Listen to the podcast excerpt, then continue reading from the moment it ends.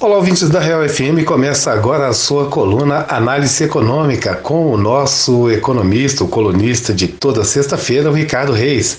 Fala, Ricardo, um grande abraço para você. Gostaria de conversar hoje sobre o assunto que está em voga, né? A evolução do coronavírus e gostaria também que você desse dicas aos nossos consumidores nessas horas de isolamento social. Bem, várias medidas de governantes no Brasil e no mundo vêm sendo tomadas nesses últimos meses, entre elas o fechamento de espaços públicos, comércio e até suspensão de aulas. Ouro Preto é um exemplo disso.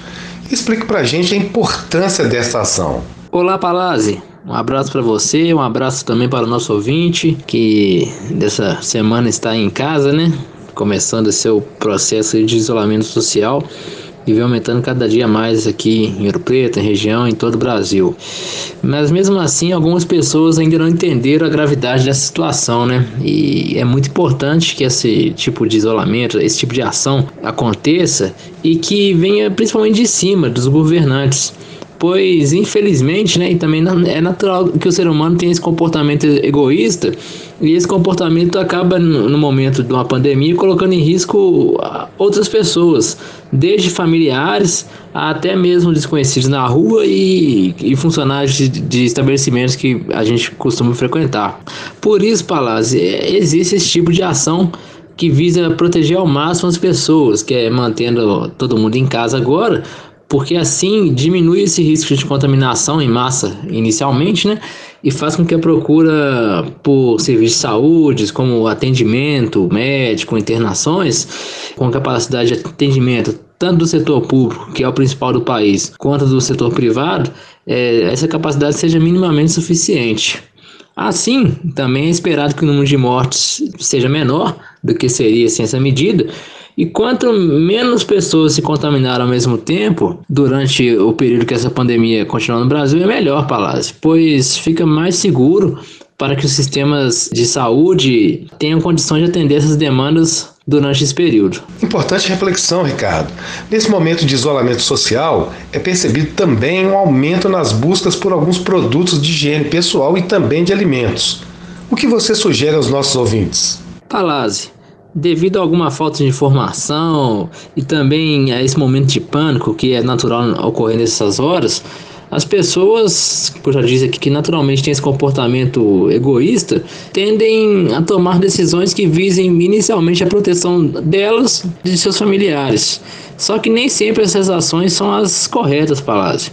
Não há nenhuma necessidade de sair comprando mais do que a sua família irá consumir nos próximos dias, nas próximas semanas, pois essa busca conjunta e, e, sem controle acaba gerando apenas uma coisa, que é o aumento dos preços. Além disso, há necessidade também de pensar no próximo, né? Pois se você está comprando algo a mais do que necessita, quer dizer que alguém ficará sem esse bem.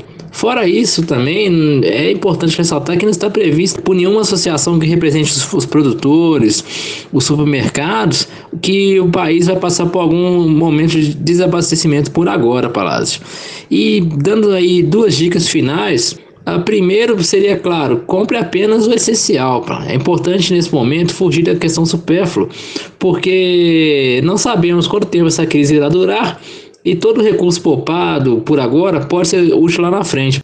E a segunda dica é para que o consumidor dê preferência aos pequenos comerciantes, principalmente os produtores locais que vendem os seus produtos em feiras públicas, Palácio, pois são os maiores empregadores e também os que mais sentem né, esses impactos negativos nesses momentos de crise. Entendi, Ricardo, mas além da necessidade de ir aos supermercados, há também procura por bancos, pagamento de contas e entre outros. E aí? É verdade, Palácio, essas necessidades naturalmente elas não param, né? Só que eu vou até citar uma conversa que eu tive com uma amiga que trabalha no setor, Palácio, que grande parte dos clientes que têm ido aos bancos esses dias está indo para tirar dúvidas pequenas que poderiam ser tiradas pelo próprio telefone, seja ligando para sua agência ou até mesmo para a central de atendimento todo banco deixa disponível ao seu cliente.